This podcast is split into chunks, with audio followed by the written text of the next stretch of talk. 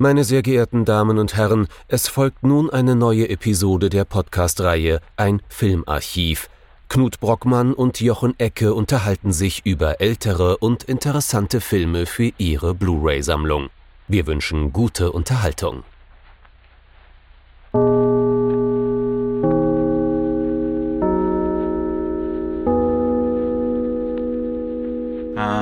Hallo Knut. Hallo Jochen und hallo liebe Zuhörerinnen und Zuhörer zu einer neuen Folge von unserem Filmarchiv.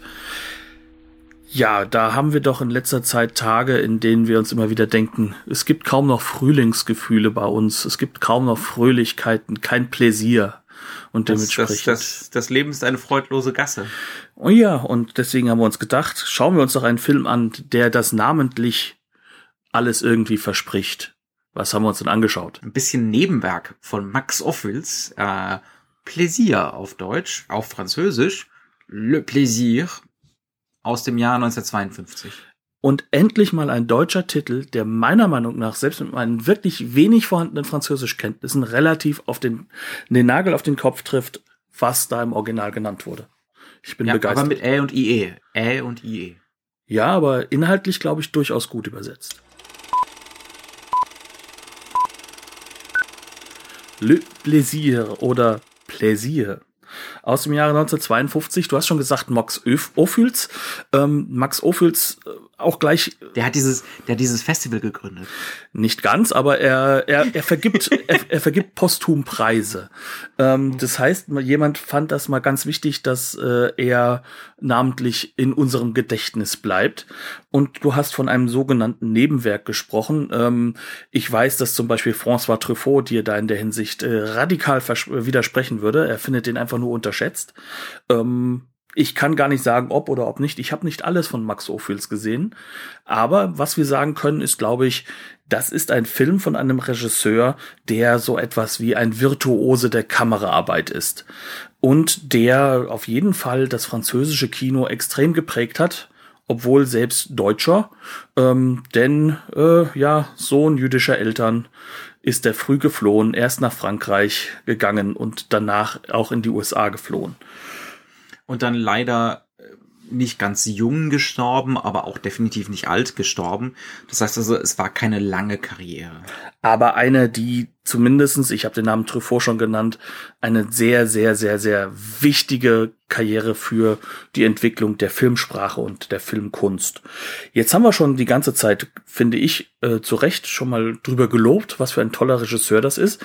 Lass uns aber trotzdem erst einmal darauf eingehen, worum geht's denn in dem Film? Denn ich glaube, das ist so eines dieser Werke, die viele Leute noch nicht gesehen haben. Ja, also wenn man, wenn man was von Ophüls gesehen hat, dann wahrscheinlich La Ronde oder Lola Montes ähm, oder Brief einer Unbekannten heißt der eine, glaube ich, noch. Ne? Ja, also mhm. das ist eher so Hauptwerk. Äh, wir haben schon gesagt, der, der hier wird gerne mal so als äh, nebenher betrachtet. Äh, vielleicht ist das zu Unrecht der Fall. Jedenfalls, das ist eine Adaption von äh, drei Kurzgeschichten von Guy de Maupassant. Da reden wir also von einem französischen Autor des, ja, der zweiten Hälfte des 19. Jahrhunderts, oft verbandelt mit äh, oder oft in Verbindung gebracht mit dem Naturalismus. Ja, stimmt, so halbwegs sind aber auch durchaus so Schauergeschichten dabei. Die berühmteste ist mit Sicherheit Le Orla. Ich weiß gar nicht, ob es davon Adaptionen gibt. Jedenfalls, äh, das hier ist nicht Le Orla und ist auch keine Schauergeschichte. Es sind drei Geschichten. Äh, die erste handelt von einem alten Knacker, der früher mal ein Schönling war und ein hervorragender Tänzer, äh, der mit Maske versehen immer noch schwofen geht in die Nachtclubs äh, der Belle Epoque, äh, bis er dann einmal zusammenbricht und von einem Arzt, der auch gerade in dem Club ist, eben nach Hause gebracht werden muss zu seiner schon immer leidenden Ehefrau. Ähm, das ist Nummer eins. Also ein alter Schwerenöter, der immer noch das Pläsier sucht, den Frühling, die Jugend. Nummer zwei, das ist das Herzstück des Films. Ich muss jetzt ein bisschen weiter ausholen, es sind einfach drei Geschichten. Ne? Nummer zwei ist das Herzstück des Films. Ähm, das, das Segment nennt sich La Maison Tellier, das Haus Tellier.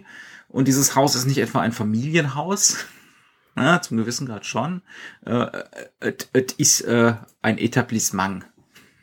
Also es geht um einen Puff in einer Kleinstadt. der eines Tages plötzlich zu hat und was das mit der Kleinstadt macht. Und andererseits die Kehrseite, das ist so ein bisschen so ein Münzfilm, es gibt zwei Seiten. Die Kehrseite dieser, dieses Segments ist, äh, die Prostituierten, wie sie zur Erstkommunion der Nichte der Madame fahren, aufs Land raus. Ne? Also die Kehrseite ist, was passiert denn, wenn die Städter noch dazu die Sexworkers aus der Stadt aufs Land kommen äh, und dort der Landbevölkerung begegnen? Wie reagieren die denn auf dieses äh, Pläsier der, der jungen Damen und teilweise nicht mehr so ganz jungen Damen, die da ankommen? Und Segment Nummer drei, da geht es um einen jungen Künstler, einen Maler, äh, der ja sich ein sein Modell anlacht und eine Weile mit ihr zusammenlebt und große Pläne macht äh, und der Meinung zu sein scheint, er sei verliebt in sie. Allerdings dann nach wenigen Monaten, wie das immer so ist mit den jungen Künstlern, auch das Interesse verliert. Oder mit den jungen Leuten so generell, ne? ähm, und äh, ja, daraufhin droht sie erst mit dem Selbstmord und dann versucht sie es auch.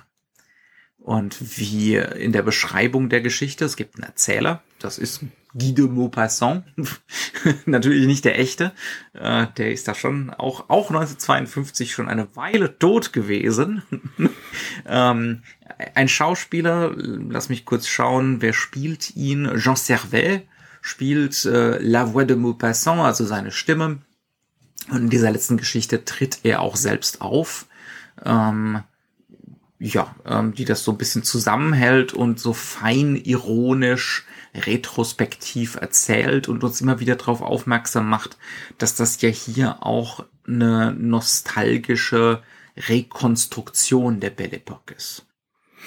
Und äh, da kommen wir dann dahin, wo es spannend wird, nämlich wie der Film erzählt ist. Also die Geschichten selbst man kann davon ausgehen, der bürgerliche Franzose wird diese Geschichten eigentlich grundsätzlich kennen. Also er wird vor allem eine Erwartungshaltung haben. Und wenn man ähm, Maupassant hört, auf jeden Fall. Genau und ähm, vor allem halt auch eben äh, Le Maison ähm, Tellier oder La Maison, Maison Tellier. La, La Maison Tellier. Ja, äh, ich und mein Altgriechisch. ähm, ähm, ist ja schon eine Geschichte, die halt auch wirklich bekannt und berühmt ist. Und sie ist halt auch das mhm. Zentrum der Geschichte. Also man kann eigentlich sagen, es wird immer wieder so schön gesagt, das ist ein dreigeteilter Film oder das ist ein Episodenfilm. Eigentlich ist er das nicht, sondern diese zwei Episoden, die das klammern, sind ein bisschen mehr als einfach, ähm, ja, ich würde schon sagen, Hinweise darauf, wie der Mittelteil zu verstehen ist, der nämlich der verklausulierteste von allen ist. Ähm, da kommen wir, glaube ich, dann halt auch schon so ein bisschen mit rein, diesen Erzähler wahrscheinlich auch mal ein bisschen zu erklären. Mhm. Denn der Be Film beginnt ja irgendwie visuell nicht besonders toll, nämlich mit einer schwarzen Leinwand. Und äh, dann kriegen wir erst einmal den Sprecher zu hören und äh, er erklärt erst einmal, das sind jetzt alte Geschichten und er hofft, dass das nicht so schlimm ist, weil so alte Geschichten einem modernen Publikum zu erzählen. Das heißt also, mhm. der weist erstmal darauf hin, er möchte ja eigentlich, der, er würde am liebsten eigentlich mit im Kinosaal sitzen und neben dir sitzen und hofft, dass er dir auch das Gefühl gibt, dass er so mhm. neben dir sitzt und das erzählt, ja. Ähm, damit bricht er für 1952 natürlich extrem viel auf. Ja, ne? extrem. Also insbesondere, wenn man so an Papas Kino denkt, ne? also das, was wir in Deutschland dann so Papas Kino genannt haben, ähm, das, wogegen sich die, die Nouvelle Vague gesträubt hat, diese Literaturverfilmungen, die so tun, als äh, würde man sozusagen eins zu eins den Roman adaptieren können. 100 Jahre, 200 Jahre danach, ne? die einfach so tun, als könnte man genau dasselbe machen. Das macht Offels hier überhaupt nicht. Im Gegenteil, er geht sogar hin, Offels erzählt uns sogar, das hier ist ein Film über euch und über das Jetzt. Ihr müsst mal mhm. euch nach vorne lehnen und gucken, was ihr daraus nehmt. Und es ist auch ein Film über unser Verhältnis zur Vergangenheit und auch zur Literatur der Vergangenheit. Also wo, ausge wo diese Lücke ausgestellt wird, dieser Rekonstruktionscharakter ausgestellt wird. Ne? Also das ist was, was wir bis heute noch nicht so gebacken bekommen. Wir gucken diese ganzen Jane Austen-Verfilmungen, diese ganzen Heritage Filmnummern aus Großbritannien zum Beispiel. Und ähm, wir scheinen der Meinung zu sein, dass äh, die Originalleserschaft von Jane Austen schon genauso in Kostümen geschwelgt hat mhm. und, und schönen Landschaften im Hintergrund und solchen Geschichten. Das ist natürlich völliger Käse. Ja, also das war ne, irgendwann war das mal Gegenwartsliteratur und das hatte mit Klamotten zum Beispiel nur in dem Sinne was zu tun, als die Ausdruck von Geld sind. Ne? Natürlich auch eine Ästhetik haben, ja, aber dieses, dieses Schwelgen in, dieses nostalgische Schwelgen in einer Vergangenheit, die so nie stattgefunden hat, das ist was, was wir an diese Literaturverfilmung rantragen und dessen sind wir uns meistens nicht bewusst. In diesem Film sind wir uns dessen bewusst, nicht nur wegen des Erzählers, sondern auch wegen der Ästhetik. Genau, und das ist nämlich dann der Punkt, wenn dann mal die Kamera plötzlich ein Bild aufnehmen darf, und das beginnt dann relativ schnell, dann macht sich das plötzlich mit einer unglaublichen Meisterschaft, mit einer unglaublichen fluenten Art und Weise und mhm. äh, zeigt von Anfang an eigentlich auf, dass hier ein Akteur dabei ist. Nicht so, dass sie sagt, so von wegen, hier, hier bin ich, die Kamera. Das Interessante an Ophüls ist eigentlich, dass er das Ganze in einer Art und Weise inszeniert, dass es nicht so auffällig ist, wie es das zum mhm. Beispiel bei Orson Welles war, der das ja aber auch natürlich gemacht hat, wahrscheinlich aus ähnlichen Gründen wie halt auch Ophüls, um eben eigentlich äh, das, das Geschehen noch körperlich greifbarer zu machen ähm, oder eben nicht. Das ist ja etwas, was hier bei Ophuls immer so ein Spannungsfeld ja. ist. Ähm, und, und da kommen wir dann sozusagen dann plötzlich rein und sehen, okay, wie ist das Ganze inszeniert und wer sind wir eigentlich? Also es, das wird uns die ganze Zeit spürbar, spürbar gemacht. Ne? Die Kamera zieht die ganze Zeit Aufmerksamkeit auf sich, ohne kraftmeierisch oder angeberisch zu sein. Das ist bei Wells ja gerne mal zum Beispiel, ne? Ähm, sondern es geht immer um es geht schon immer um die Sache und es geht auch um die Repräsentation. Also einerseits spürbar zu machen, hier wird was repräsentiert. Das ist nicht die Wirklichkeit, ne, sondern das ist hier hm, ja das Trägermedium, ne, genau. wird spürbar. Und zum anderen, wenn wir uns die Sets angucken, das sind unglaublich elaborierte Studiosets völlig irre in der Größe, zusammenhängende Häuser mit x Räumen und so. Ähm, ganze Häuserfluchten, natürlich mit Studiokulissen gemalt. Und wir sollen auch sehen, dass das gemalt ja. ist. Ja, wir sollen das spüren, dass das künstlich ist. Wir sollen spüren, dass das so ein Puppenhaus-Charakter hat. Ähm, es geht nicht darum, irgendwie zu behaupten, dass das hier kein retrospektiver Blick auf Vergangenheit und auf Literatur der Vergangenheit ist. Ne? Also dieses Verwischen dieser Nostalgie, das findet hier nicht statt, sondern wir werden immer wieder darauf aufmerksam gemacht, dass das hier eben ein mediatisierter Blick ist. Und das macht er durch Kamerabewegung, durch Inszenierung der Räume, aber er macht es auch damit, dass er weiß, wo er die Kamera denn hinbewegt. Das heißt also, mhm. ähm, du hast jetzt schon von diesen riesigen Räumen geredet, aber der Film erzeugt ja einem immer wieder das Gefühl, dass wir gar nicht so diese großen Räume haben, sondern dass wir eigentlich auch verengt sind.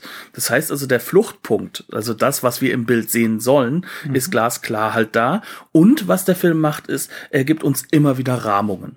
Das heißt also, es mhm. wird immer was entweder in den Vordergrund geräumt oder gerahmt oder sonst irgendwie so gestaltet, dass wir trotzdem eine Distanz wissen zwischen dem, was ja. wir erzählt kriegen und mhm. dem Moment oder der Stelle, wo die Kamera steht, als ob sie da gar nicht ja. hingehört. Ja, nicht echt, nicht echt, nicht echt. Ganz nah kommen wir nicht ran. Äh, das sind keine echten Menschen. Nicht echt, nicht echt. Künstlich, Ästhetik. Ne? Ganz genau. Ähm, das, das haut er dir ständig entgegen. Ähm, und ne, wir dürfen halt dann eben zum Beispiel bei dem Maison Tellier, also bei dem in, in das Bordell, dürfen wir nicht mit rein. Nur einmal, ganz am Ende. Ja, ja. Ähm, sondern wir gucken immer durch die Fenster. Wir fahren mhm. die Fenster ab. Ähm, aber so einen richtigen Zugang kriegen wir nicht. Einerseits natürlich hat das so eine modernistischen Charakter. Ne? Man kann, die Menschen können einander nicht kennen. Sie kennen ja noch nicht mal sich selbst so richtig. Ähm, davon hat es natürlich Züge, aber auch immer wieder dieses ausgewiesene Fiktion, Fiktion, Fiktion. Ne? Und natürlich es, es, es bringt auch einen Moment mit sich, dass es uns als Zuschauer auch äh, mit implementiert. Denn wir sind mhm. Voyeure in diesem Moment. Wir sind welche, ja. die gucken in diese Welt rein. Und ja. damit ähm, wird uns dieses voyeuristische Element, also dieses, wir wollen ja mehr sehen, wir wollen ja mehr erkennen, auch nochmal mhm. forciert. Wir sollen unseren Lustgewinn durch den filmischen Voyeurismus reflektieren. Und der Lustgewinn ist ja durchaus da. Ne? Also das hört sich jetzt alles so an, als wäre das ein irre äh, intellektueller Film und auf einer gewissen Ebene ist das, ist er das auch. Es ist ein sehr Aber bürgerlicher hat, Film. Es ist ein sehr bürgerlicher Film, ja, auf jeden Fall. Ähm, aber es geht dem Film auch darum, ganz, ganz oft uns fast schon körperlich Freude zu machen. Äh, da würde ich mal mit einem ein wahres Beispiel Pläsier. einfach mal ein, ein wirkliches Pläsier zu sein. Ich würde da mal mit der ersten Geschichte einsteigen. Ähm, genau. Wir erleben da in völlig irren 360 Grad wirbelnden Kamerafahrten, wie, wie dieser alte Knacker mit seiner Maske, zu dem Zeitpunkt wissen wir noch nicht, dass ein alter Knacker ist, da ankommt im Club, ne? Nennt man das überhaupt Club? Würde, Damals war es ein Kabarett. Club, ein, ja, ein, ein Kabarett, äh, wie der gute Mann da ankommt und wie er tanzt, wie er anfängt, etwas hüftsteif und äh, maladroit da zu tanzen. Und äh, die Kamera ist der Tanzpartner dabei. Also wir wirbeln mit ihm mit diesen ganzen Tanzenden da über die Tanzfläche. Die Kamera rennt ihm entgegen, begegnet ihm ganz kurz, ne, dann, dann an ihm vorbei, wirbelt herum, damit wir ihn wieder sehen können, damit er uns wieder antanzen kann. Ähm, das ist total irres Zeug, immer hart an der Grenze dessen, was kameratechnisch Anfang der 50er überhaupt machbar ist. Und ab und an rumpelt's auch im Gebälk und es wackelt mal weil der Max es übertrieben hat, technisch. Aber es geht darum, dass wir diesen erhofften zweiten Frühling dieses alten Mannes miterleben, mitspüren und dann auch mit ihm zusammen kollabieren. Und ja. das Interessante ist, dass die Kamera eigentlich ja hier einen Gestuswechsel vornimmt schon. Weil der Anfang, also auch das klammert sich sozusagen noch an einen anderen Gestus. Die Kamera ist eigentlich immer fluent. Also das ja. berühmt-berüchtigte ist ja bei ihm, dass er so eine vollkommen losgelöste Kameraarbeit hat. Immer grenzwertig natürlich technisch, aber dass dadurch halt auch alles, was geschnitten ist, verschwindet, weil ja so wenig geschnitten wird und wenn, wird es möglichst unsichtbar gemacht. Ähm, es ist aber hier so, dass wir am Anfang und am Ende ja erst einmal diese wirre und chaotische Welt haben. Und dann wird die Kamera plötzlich zum Ordnungsprinzip, weil mhm. sie sich nämlich immer an eine Person heftet, an die wir uns dann heften können. Und was gibt uns dann Ordnung? Und diese Person wechselt, das heißt, diese Attachment-Wechsel sind dann da. Und die mhm. Personen, die dann im Vordergrund sind, sind meistens welche, da wissen wir auch, das ist wichtig. Mal erklärt es uns der Erzähler. Das ist dann zum Beispiel, bevor es zum Tanzen kommt, der Mann mit der Maske.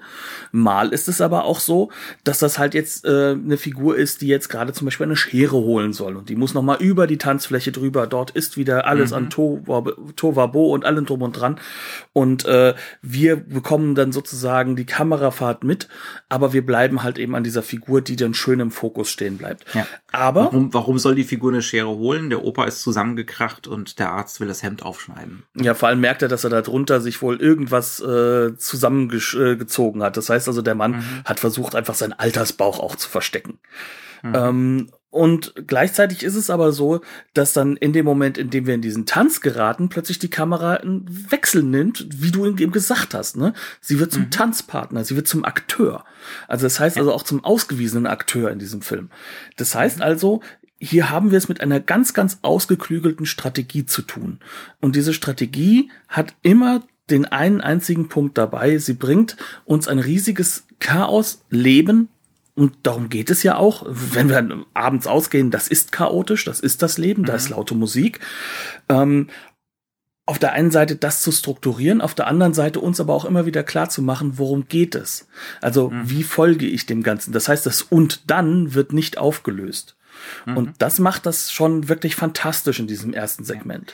Und man muss wirklich sagen, also dieses, das Pläsier, ne, eigentlich macht der alte Mann was Unmoralisches. Es wird auch vom Erzähler gesagt, ne, äh, sich da an irgendwelche 16-, 17-Jährigen dranhängen und solche Geschichten. Ne? Aber das, das, das machen übrigens alle, so laut dem Erzähler. Das ist das ja, Prinzip. Das, die 16-, 17-Jährigen wollen ein bisschen sich haushalten mhm. lassen und äh, mhm. das heißt also, das Warenförmige der Frau wird von Anfang an klar gemacht in dieser, wird, dieser Situation. Wird da eingeführt, ja, mhm. exakt.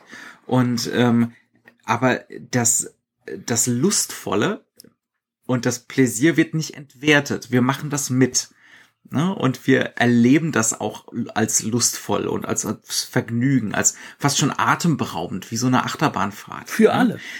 Ja. Und dann landen wir in der schäbigen Wohnung, die der alte Mann mit seiner Frau teilt. Und uns wird plötzlich klar gemacht, was er seiner Frau damit antut, was er seiner Frau sein ganzes Leben lang angetan hat, ne? ähm, was er für eine erbärmliche Wurst eigentlich ist. Aber andererseits, pff, was sind die Alternativen?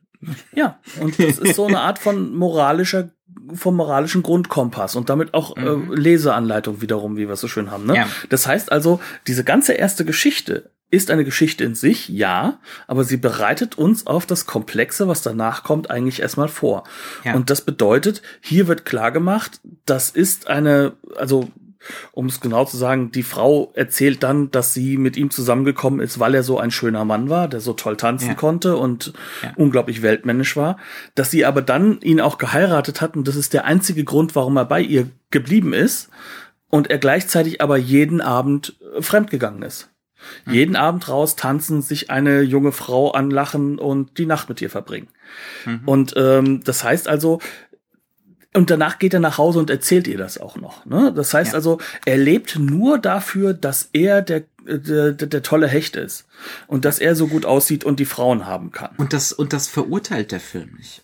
Ne? Also das ist das Wichtige. Also es findet hier keine wirkliche moralische Wertung statt, sondern das wird uns halt da so hingehalten komm mal klar damit, geh mal damit um. Ne? Wie, wie siehst du das denn? Äh, wie, also es gibt da so einen grundlegenden Humanismus, den dann jemanden wie Offels dann durchaus auch mit so jemanden wie Jean Renoir verbindet und dann eben auch wieder mit der Nouvelle Vague, zumindest so Leuten wie, wie Truffaut in der Nouvelle Vague. Dieses grundlegende, jeder hat seine Gründe. Und hier gibt's natürlich von Maupassant noch diesen naturalistischen Anteil, der Trieb ist da der Trieb lässt sich nicht leugnen. Ne? Dieses ständige Streben nach, nach Frühling. Ne? Mhm. und faktisch Sex, ähm, der ist da. Ne? Das ist auch ein ganz zentrales Thema des Films. Ähm, wir, Reinheitsfantasien bringen uns nirgendwo hin. Außer ja. in die Prügelei. Das ja. macht der Film später klar. Wenn das, wenn das ähm, Bordell zu ist, dann, dann prügeln sich alle auf den Straßen, egal welchen Stand sie haben. Wenn die Triebabfuhr nicht möglich ist, ne? Das haben wir dann in der zweiten Episode. Äh, das äh, hat auch keine schönen Folgen. Ne? Ähm, ist natürlich, man kann das auch so ein bisschen so eine grundfranzösische Haltung nennen, ne? Dieses äh, dass, dass hier die, die schweren Nöter nicht verurteilt werden. Vor allem, wenn sie 16-jährigen Mädchen hinterherrennen. Das ist aus heutiger Sicht natürlich zutiefst problematisch, aber der Film und der Erzähler nennen es ja auch problematisch. Genau. Das ist also, das ist auch so eine Sache, die ist grundlegend. Und ähm, wenn du jetzt eben sagst, komm mal klar damit, wir sehen aber auch, wo das für den alten Mann hingeführt hat, dass er mhm. jetzt mhm. bezahlt dafür. Ja. Nämlich, dass er plötzlich keine Existenz hat, die für ihn noch mhm. Relevanz hat, ja. sondern dass er immer in das Früher hinein muss, weil er in diesem Pläsier gefangen ist, dass es ja. ein Gefängnis ist. Aber es gibt ja halt keine metaphysische Dimension, so Nein. im Sinne von äh, jetzt jetzt zahlst du, ne? Also jetzt jetzt äh, jetzt kommt Gottes Strafe für dein liederliches Leben oder so, nee. sondern es ist einfach so konstatiert. Es wird dir halt einfach da so hingeworfen. Es ne? wird dir halt hingeworfen. Natürlich kann das sein, dass du jetzt der große Hecht bist, aber wenn das das einzige, der einzige Sinn in deinem Leben ist, hast du ein Problem. Mhm.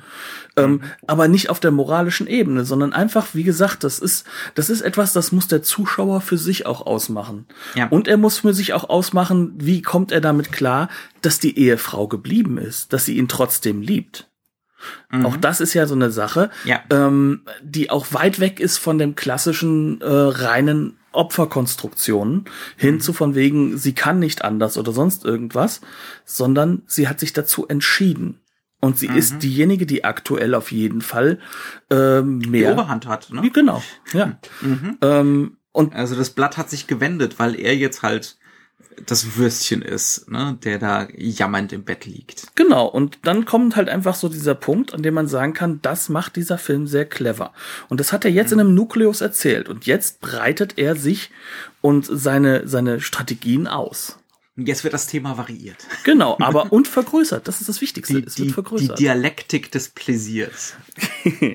ja, gut. Ähm, äh, das Ja. wird ein paar Jahre später auf jeden Fall sehr groß und wichtig werden, ja. Das ist, nee, also auf jeden Fall, jetzt kommen wir zu dieser Geschichte mit dem Bordell. Das natürlich nicht Bordell genannt wird. Auch das macht dieser Film clever. Er benutzt die gleichen Strategien, mit denen Dinge umschrieben werden. Er ist bürgerlich.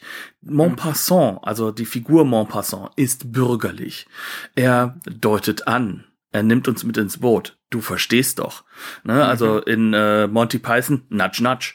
Ja, ähm, das, Wink, wink. Genau. Und äh, das, das macht er durchaus bewusst, um uns auch klar zu machen, wie sehr wir eigentlich auch selbst Heuchlerisch sind. heuchlerisch und bürgerlich sind. Mhm. Und dann erzählt er halt davon, was da, wie das funktioniert.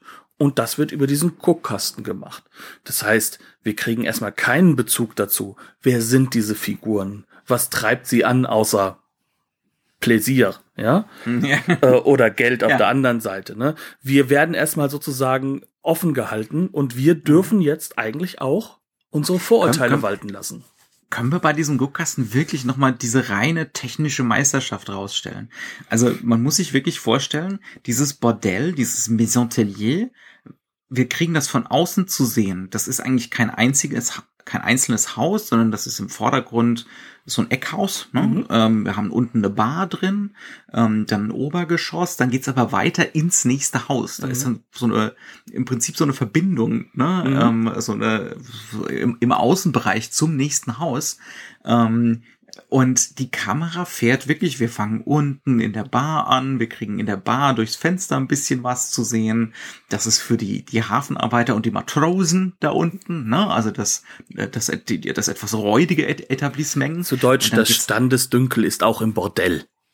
und dann geht's nach oben und äh, wir gucken oben durch die Fenster im ersten Stock, da wird der Champagner ausgeschenkt ne? und da sind da sind die Adligen und die Geschäftsleute, ne? die Reüssierten Mhm. sozusagen ähm, und ne, dann fahren wir Fenster zu Fenster ab, wir folgen, ich glaube beim ersten Mal der Madame, ne? äh, da von Fenster zu Fenster und das geht ellenlang. Also das ist jetzt nicht irgendwie so mal ein Effekt, der irgendwie nach zehn Sekunden wieder vorbei ist, sondern auch da wieder, ne, echt hart an der Grenze des technisch Machbaren und es wackelt und, ne, Die und Filmrolle ist gleich Fenster. fertig. Und dann kommt noch ein Fenster und dann kommt noch ein Fenster. Und abgesehen von dieser, von dieser Voyeurismuskiste sollen wir auch in dieser ästhetischen Irrsinnstat schwelgen. Und wir sollen halt einen ganz neuen Blick dadurch gewinnen. Ne? Das ist ja auch die Sache. Das ist extrem modern. Das ist also Ja. eben nicht Montpassant, das ist Ja. Ophüls. Und das ist Ophüls 1952, nicht Ophüls irgendwo 1931, 32, wo er seine frühen Filme gemacht hat. Ja. Sondern hier ist Und- das, was drin ist, jetzt dran. Und dann 50 Jahre später macht jemand wie äh, Jean-Pierre Jeunet äh, die, die gute Amélie. Ne? Also Amelie Ähm, ist definitiv ein Ophüls geprägter Film. ist, ja. ist ganz stark Ophüls geprägt. Oder auch ähm, im Prinzip jeder einzelne Wes Anderson-Film.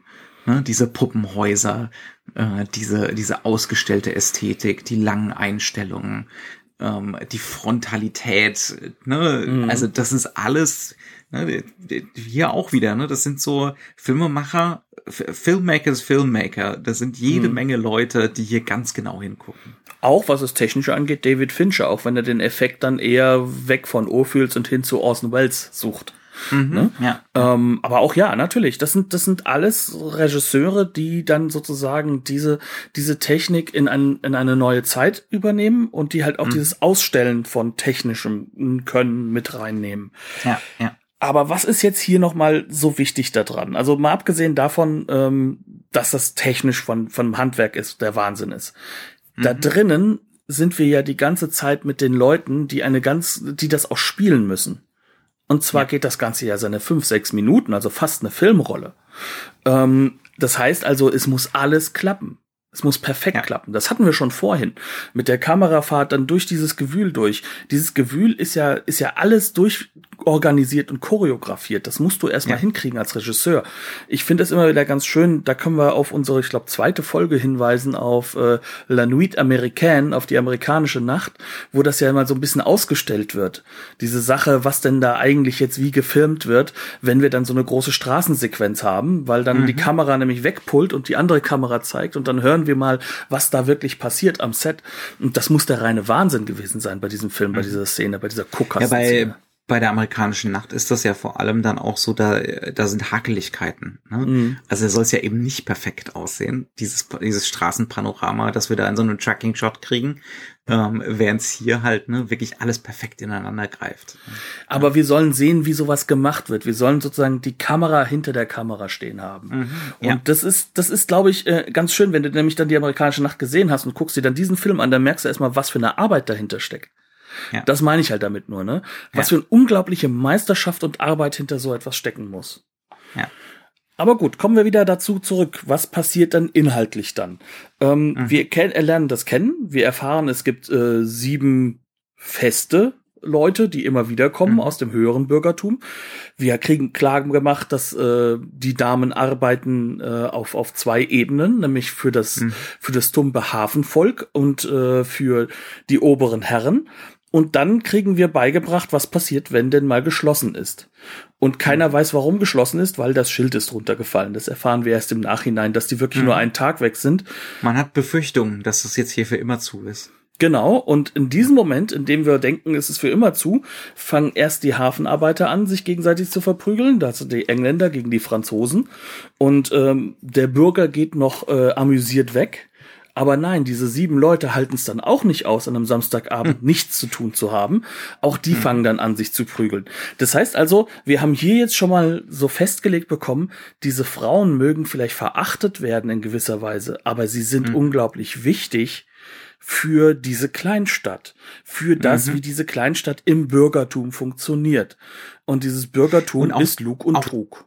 Ja, auch das, ja, ja, also das Bürgertum ist an, an Heuchelei und an Wursthaftigkeit, Larritum, Lauchtum. Mhm. kaum zu übertreffen. Ne? Also ähm, da fallen dann Aussagen wie der eine, oh, warum muss das jetzt ausgerechnet samstags sein, ne? Dass das aus, dass das hier zu ist. Das er passt gar ja nicht in seinen Plan. Ja. Es passt gar nicht in seinen Plan, weil er hat ja Frau und, und Kinder zu Hause und er kann ja nur samstags. Wenn er an einem anderen Wochentag käme, dann wäre das ja verantwortungslos gegenüber der Familie. also es sind schon, es sind schon mega Nummern da drin, ne? ähm, mit denen dir so komödiantisch vorgeführt wird, äh, ja, äh, was diese Typen alle von sich halten, mhm. ähm, aber auch unmittelbar, wer sie eigentlich sind. Genau. Und dann hast du halt eben, wenn diese Sequenz vorbei ist, dieses nicht zu unterschätzende kleine Stück, dann folgen wir den Damen, weil dann wird uns erklärt, was denn mit den Damen ist. Und wir erfahren, es geht auf einen Trip aufs Land, weil die übrigens gleich von Anfang an als gute, äh, sag ich mal, äh, Madame etablierte äh, Chefin hat mhm. einen Bruder und dessen Tochter ist jetzt dran und äh, hat ihre Erstkommunion. Das heißt also, wir fahren jetzt aufs Land und gleich ins Kirchliche gleichzeitig. Mhm. Und natürlich entsteht jetzt hier so ein schöner Stadt-Land. Konflikt. Und das Interessante ist, wir haben ja von Anfang an klar gesagt bekommen, das moderne Publikum möge uns verzeihen, dass wir uns hier in der Vergangenheit befinden. Aber tun wir das? Mhm. Ist das das, was wirklich da erzählt wird? Oder ist das etwas, was universell auch heute ja. noch, wenn du wie ich aus Frankfurt, du aus Mainz, vielleicht der geneigte Hörer aus äh, Berlin oder München, wenn wir dann nicht unsere Auszeit auf dem Land nehmen, ist das nicht noch immer ein Clash of ähm, mhm ja, Cultures, von verschiedenen Bürgertum-Punkten. Jetzt mhm. habe ich Clash of Cultures genannt. Dieses Buch ist eigentlich schrecklich und sollte nicht zitiert werden. Mhm. Ähm, und es tut mir jetzt sehr, sehr leid und ähm, ja. Wir müssen abbrechen. Knut ist es. Ja, ist nee, nee, nee, aber es ist auf jeden Fall. Ähm, ich ich cancele uns hiermit. also Faktor ist aber auf jeden Fall derjenige, wir kommen jetzt hier auf zwei komplett unterschiedliche, gleichzeitig aber beide bürgerliche Lebensentwürfe. Und diese Damen stehen ja für das Outlet des Lebensentwurfs in der Kleinstadt. Mhm. die sind, die sind für die Triebabfuhr in der Kleinstadt zuständig, ja. Und jetzt merken wir im Dorf. Klingt, klingt hart, aber der Film wirft uns das einfach so hin, ne? Genau. Make of it what you will. Ja. Ja. Und jetzt sind wir auf dem Dorf und scheinbar äh, sind sie jetzt hier auf verschiedenen Ebenen spannend. Zum einen sind das die Leute, die nicht vom Dorf kommen und trotzdem bei der Kommunion sind. Das heißt also, man ist jetzt der große Hoshi, wenn man jetzt nicht nur selbst da ist mit seiner Fam mit seiner engsten Familie, sondern auch die Leute aus dem Land aufs Land gekommen sind, uh, um mitzufeiern. Das das ist ein großes Zeichen. Auf der anderen Seite ist es aber natürlich so, dass diese Damen mit ihrer Art und Weise den Duft oder das Parfum der Stadt mit sich bringen, wie das so schön genannt wird an einer Stelle. Ähm, und dementsprechend auch hier äh, sozusagen für einen äh, unglaublichen Bruch sorgen. Und nichts zeigt das besser als die Reaktion vom Bruder, gespielt von Jean Gabin. Fantastisch gespielt. Ist ein, eine der schönsten Jean Gabin-Rollen. So toll. So toll. Und Jean Gabin ist generell fantastisch. Eben, und hier spielt er halt eben Joseph, den Bruder von äh, der Julia Tellier. Mhm. Und äh, Joseph ist ganz deutlich äh, hoch interessiert an eine der Damen. Und ähm, je mehr Alkohol fließt, desto mehr macht er das auch klar. Und Mhm. man merkt ihm richtig an, dass er auch gar nicht versteht in seiner Tapsigkeit. Und wohlgemerkt, es ist die Kommunion seiner Tochter, weswegen alle anwesend Genau, sind. Hm? was er da eigentlich macht, weil er guckt halt einfach nur zu der Dame dahin und diese Dame, ja, also er ist voll. Also es wird auch relativ klar gemacht, dass er, wenn er seine, seine Schwester äh, besucht, dass er dann diese Dame auch frequentiert. Also das wird relativ am Ende klar gemacht. Mhm, mhm. Ähm, aber diese, äh, ihm ist das Aber das ist halt ein anderes Framing und jetzt sind wir plötzlich im privaten Framing. Ne? Ja. Und er kann diese Grenze nicht ziehen. Mhm. Was das Ganze noch spannender macht, ist, dass gerade diese Dame eine sehr Mhm. wichtige Rolle spielt für das, was dort passiert. Weil ähm, die Tochter zu ihrer Kommunion, Kommunion, also ich bin absolut nicht bibelfest, aber so sechs Jahre, ne? Nee, älter. Älter? Also mich hat's gewundert, wie alt die wirkte, deswegen. Ja, ich bin, ich bin alter Protestant. Ich kann dir jetzt kein genaues Alter nennen, aber älter. Also ich bin auf jeden Fall alter Atheist. Deswegen, äh, mir haben meine Eltern damals gesagt, ich soll mich entscheiden, äh, welche der Seiten der Eltern ich wähle, katholisch oder evangelisch. Und ich sagte, nö. Bis ich im Nachhinein rausfand, es hätte Geld ich, gegeben. äh, ich habe auf gar keinen Fall gegoogelt. Frühestens mit acht. Frühestens. Also auf jeden Fall ist sie noch ein Kind. Ja, natürlich. Und äh, dieses Kind muss plötzlich alleine schlafen und hat deswegen Angst. Und genau diese Dame kümmert sich nun um sie. Weil Mhm. sie nämlich auch nicht allein schlafen kann. Wie keine dieser Damen auf dem Land. Denen ist es nämlich Mhm. zu leise. Mhm. Die kommen mit dieser lauten leise, äh, diesem extrem lauten leise sein nicht klar. Also sitzen wir jetzt hier da, haben diese Doppelung plötzlich, dass dieses, äh, dass, dass die ähm, Prostituierte, um sie mal wirklich so beim Namen zu nennen, ähm, auf die Jean Gabin steht, eigentlich so eine gewisse Form von Mutterrolle oder große Schwesterrolle für dessen Tochter spielt. Und das Ganze erweitert sich ja noch immer. Das wird ja noch Mhm. immer mehr, denn wir kommen irgendwann zur Kommunion selbst und jetzt glaube Mhm. ich kommen wir zu Die der wichtigsten Kernszene. Kernszene des Films. ja. Mhm. Ähm, nicht nur inhaltlich, auch wiederum technisch. Also auch da sind wieder Kamerafahrten drin. Ähm, ich glaube, so mancher Kameramann heult darüber, dass er das machen muss. Solche Dinge umsetzen muss. ja, also das ist so, also da musst du schon eine spezielle Sorte von Masochist sein, um das gerne zu machen als Kameramann, glaube ich. Genau. Ähm, also das hat auch, äh, das ist in, in diesem Fall, das sind so Kernszenen ähm, und auch so Set-Pieces, weil es eine unglaubliche Anzahl von Statisten gibt. ist völlig irre. Also hier wird so so Museumsdorfartig eine Kommunion im ausgehenden 19. Jahrhundert nachgestellt ähm, mit irrsinnig vielen Leuten, ähm, irrsinnig viel Mise en scène, Tiefenschärfe bis dort hinaus. Du kannst zugucken, wie sich die, die Messdiener die Leibchen überziehen. Ne? Nennt man das Leibchen? Was auch Wahrscheinlich immer. nicht. Was auch, äh, die, äh, die Kostümierung für die Performance, Mhm. für die religiöse Performance überziehen und solche Geschichten. Also äh, völliger Irrsinn, wie hier so ein Reenactment betrieben wird auch, ne? für diese, für diese Kernsequenz des Films. Nicht da ohne, dass die Kamera dafür sorgt, dass wir distanziert bleiben. Und wenn wir das nicht genug wären, wird das noch unser Montpassant-Erzähler definitiv für uns lösen. Das heißt also, wir haben so dieses, dieses Element, wir sind jetzt hier so ein bisschen außen vor, aber trotzdem haben wir so diesen, wieder eine Art von Guckkasten in mhm. diese Welt hinein und wir werden diese ja. Welt hineingezogen. Und jetzt sitzen wir in der Kirche und äh, mitten in der Kommunion, nachdem äh, drei Herren relativ lächerlich gesungen haben, fangen die Kinder an zu singen. Ja. Und sobald diese Kinder anfangen zu singen, muss genau diese Dame losweinen. Und wenn sie halt eben losweint, muss plötzlich die ganze Kirche mit losweinen. Das heißt also erst eine Prostituierte, dann alle, dann die ganze Kirche und ähm, alle sind sehr ergriffen, aber scheinbar aus unterschiedlichen Gründen.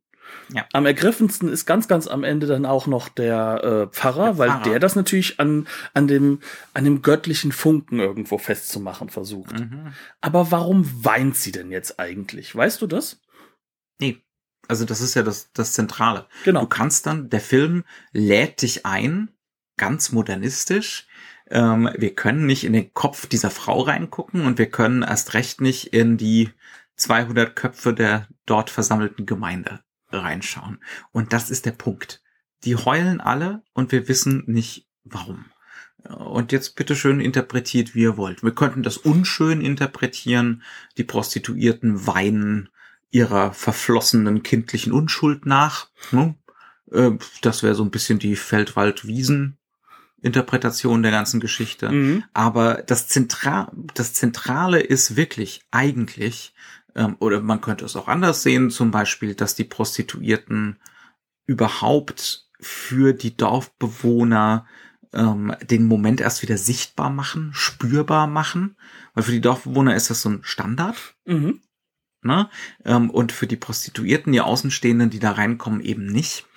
So könnte man es auch sehen. Ne? Also so ein, äh, so eine, so ein, Entf so ein Verfremdungseffekt im Prinzip, ne? sichtbar machen, spürbar machen der Realität. Wobei ich hier glaube, durch diese dass, Außenperspektive, ja. Wobei ich glaube, dass es gar nicht mal so wichtig sind, dass sie Prostituierte sind an dieser Stelle, sondern ja. an dieser Stelle sind sie einfach die Städter. Ja, und ich glaube, das reicht schon. Ja ja, das ist auch ne, den Frame, den urbanen Frame können, urban gegen rural können, kannst du auch gerne anwenden. Ja, meine Güte, ähm, die, die, die, äh, äh, wenn sie da hinfahren, da sind auch ein älteres Paar, was dann sozusagen in dieses gleiche Abteil rein, reinkommt und die steigen früher aus. Zug, ne? Genau, weil wenn sie mit dem Zug hinfahren, dann steigen diese Damen aus, äh, die Dame und der Herr aus und da regt mhm. sich die alte Frau nur drüber auf, immer diese Pariser. Ähm, sozusagen, also dabei kommen die natürlich ja. nicht mal aus Paris, aber alles, was ja. Städter ist, das sind die da oben aus Paris. Ja, also das heißt, es wird schon relativ klar gemacht, dass dem so ist. Ne? Ähm, hin oder her, aber das Zentrale an diesem Moment ist die Ambivalenz. Mhm. Dass wir jetzt hier reinlegen müssen, was auch immer wir reinlegen, und wir waren relativ brutal darauf aufmerksam gemacht. Ne? Also dafür ist der Pfarrer dann natürlich da, wenn der am Ende meint, das Ganze korrekt interpretiert zu haben. Ne? Wir hatten jetzt hier so eine religiöse, so eine religiöse Epiphanie. Ne? Das Geheule war jetzt im Prinzip äh, der, der Herrgott, der seine Hand auf unseren Kopf gelegt hat. Und ne, man kann natürlich nicht anders beim Zuschauen als religiös zu als, als nicht religiös zu widersprechen, sondern vehement zu widersprechen. Woher willst du es denn wissen? Dazu ja. ist dieser Moment designt. Ne? Vor allem, weil die Kameraarbeit uns da ja auch eine gewisse Ironisierung mitgibt. Die mhm. Kamera nämlich selbst, ähm, also man muss dazu sagen, ich weiß nicht, ob das ein Set war oder eine echte Kirche, ob man so ein Set ich überhaupt glaub, kann. Äh, weil, weil diese Kirche ist unglaublich detailliert.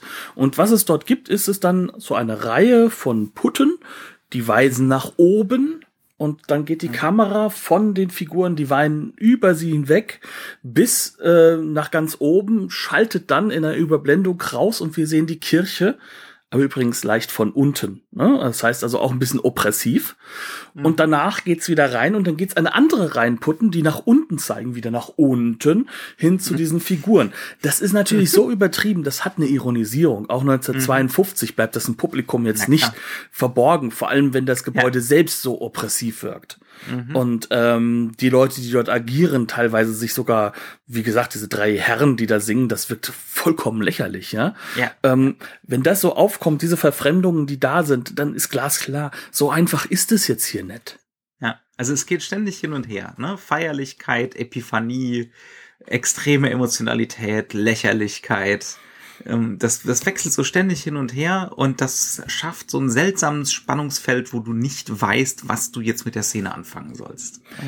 Und diese Verunsicherung bleibt. Das Einzige, was man vielleicht wirklich sagen kann, ist, äh, diese Szene steht definitiv nicht im Sinne des Pläsier. Nicht in diesem Moment, sexuellen Moment. Nee, also sexuell auf gar keinen Fall. Ne? Also dieses, das ganz zentrale Pläsiermotiv des Films ist wirklich dieses Hasch mich, ich bin der Frühling. Mhm. Definitiv. Ähm, das wird dann auch später nochmal deutlich ausgespielt. Wir sehen dann, wir sehen dann die Damen, wie sie nicht anders können, als sich als im Feld die Frühlingsblumen zu pflücken. Ich hatte ja nur englische Untertitel, aber ich habe sie automatisch gelesen. Sie, sie konnten nicht anders. Sie mussten jetzt Blumen pflücken. Ganz, ganz Ja. genau. Ne? Ähm, und der arme Jean Gabin, wenn er so am Bahnhof wieder abgesetzt hat, reitet zurück mit seiner Kutsche. Und alles, was ihm geblieben ist, sind die Blumen, die Repräsentation. Ne? Ja.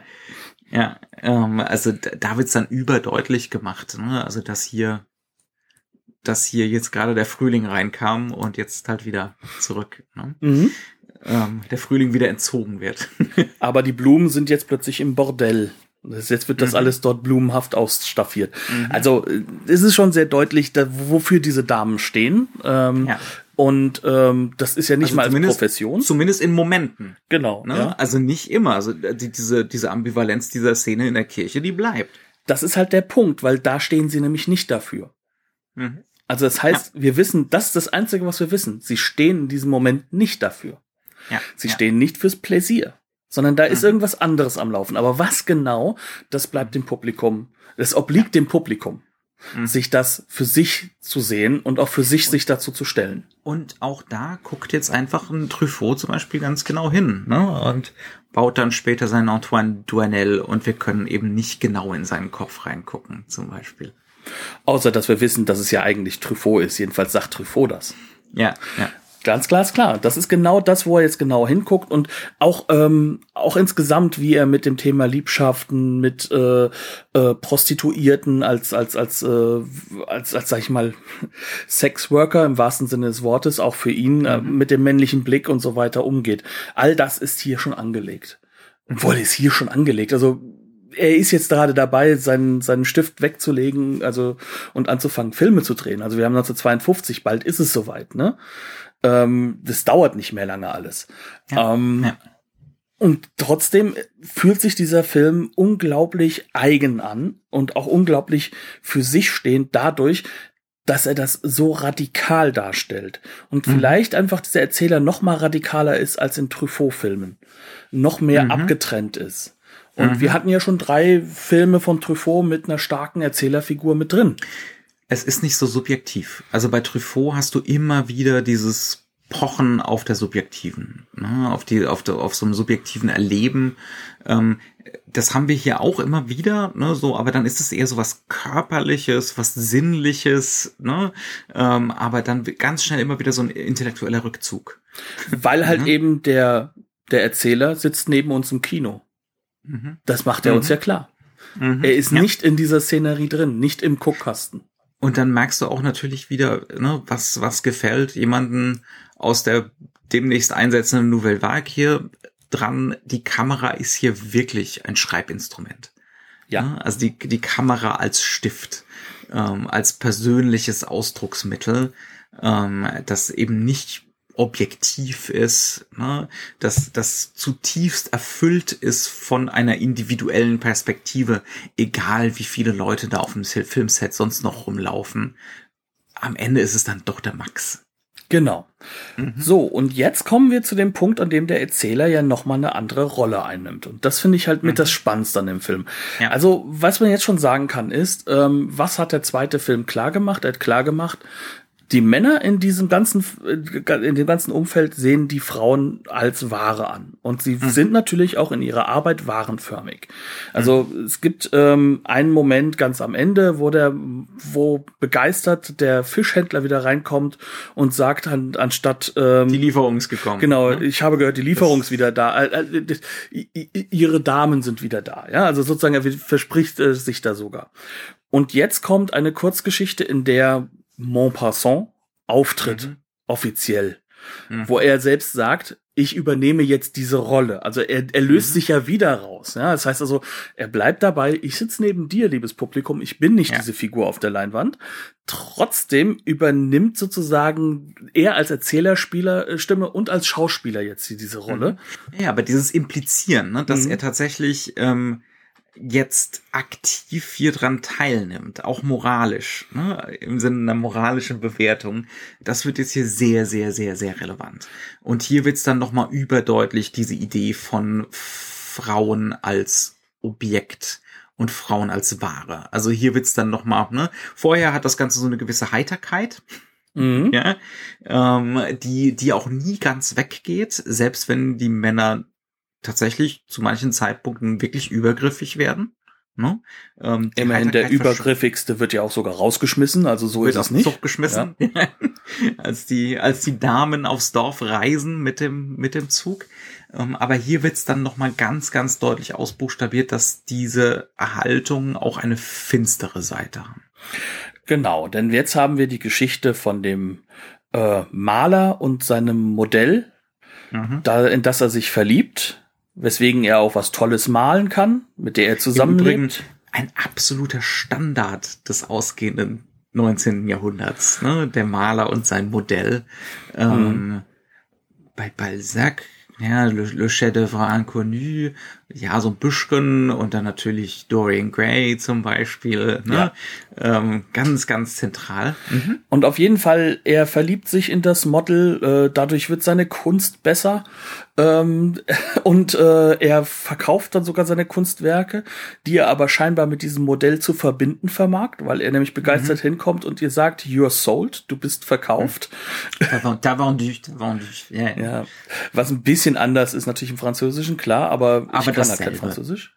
Das, das, um, ähm, also es ist also auch hier ist klar, die Warenförmigkeit des Modells ist definitiv da. Es wird auf die, ähm, es wird auf die Leinwand übertragen.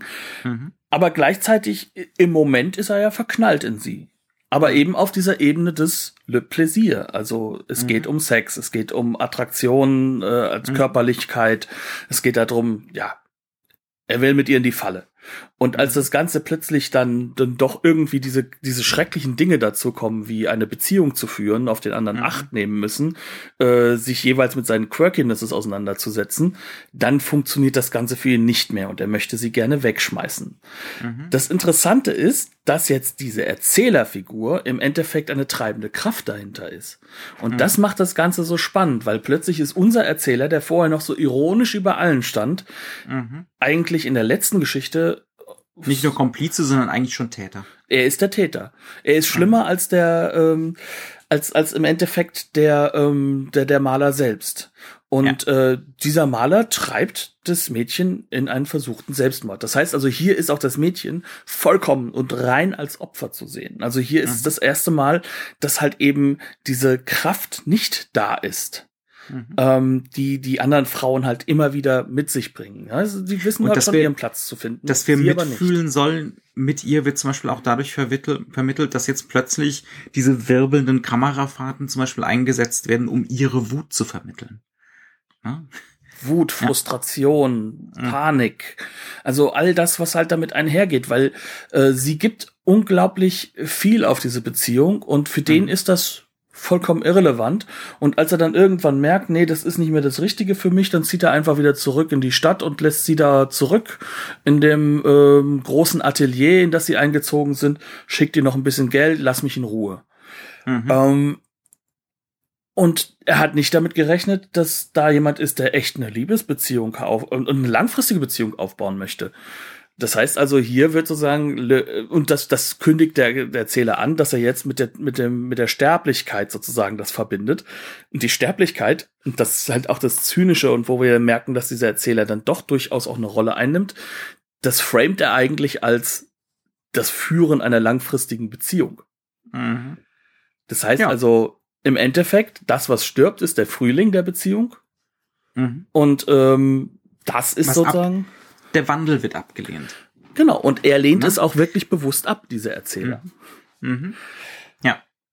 Und wenn dann am Ende, äh, Spoilercast äh, Ole, aber ich glaube, es geht in diesem Film wirklich schon gesagt. nicht, es ist ja kein Ich hab's doch schon gesagt. Genau. Ich, ich schäme mich nicht. Also wenn dann am Ende ähm, sie äh, sich beide Beine bricht, weil sie sich versucht umzubringen, aus dem Fenster stürzt, Das Dann- haben wir noch nicht gesagt. ja, sag ich doch, dann, dann äh, kehrt im Endeffekt der ähm, Künstler zu ihr zurück und übernimmt Verantwortung. Mhm. Ja. Und es wird nie von dem Erzähler positiv geframed, sondern es wird immer wieder darauf hingewiesen, wie unglücklich doch beide sind. Mhm. Dass es doch was Schreckliches ist. Mhm. Und nur ganz leicht wird angedeutet, dass er vielleicht ein bisschen Schuld hat. Aber Ja. in diesem Moment wird dann auch der Erzähler zur aktiven Figur, mit, zu der wir uns dann wiederum auch positionieren müssen am Ende. Genau, und wir müssen aber auch mit der Tatsache klarkommen, weil der Film uns das wirklich präsentiert als Tatsache, das Unglück der beiden. Ne, sie hat ihre eigene Wahnförmigkeit, die Wahnförmigkeit ihres Körpers gebrochen. Ne? In dem hast du ja so schön im Vorgespräch gesagt, ich klaue dir deine Ideen. Ähm, mehr, zu mehr bin ich auch nicht fähig. Äh, alle meine Ich- Ideen sind geklaut. Ja, meine auch von dir.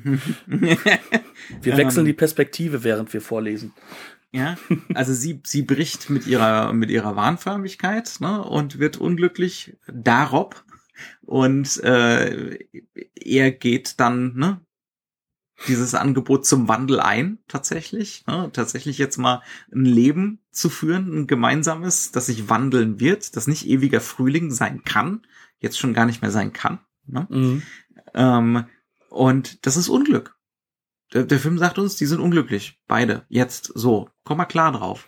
Übrigens ist es genau die Spiegelung und die Drehung zu der, eh, zu der Beziehung des alten Pärchens im ersten Teil. Ne? Ja. Das heißt also auch da, also die, diese Klammerung soll uns was Allgemeines zu dem, wie wir auch den Mittelteil zu interpretieren haben, Ja. erzählen. Also diese, diese bürgerliche Lösung, das sagt uns der Film halt auch, ne?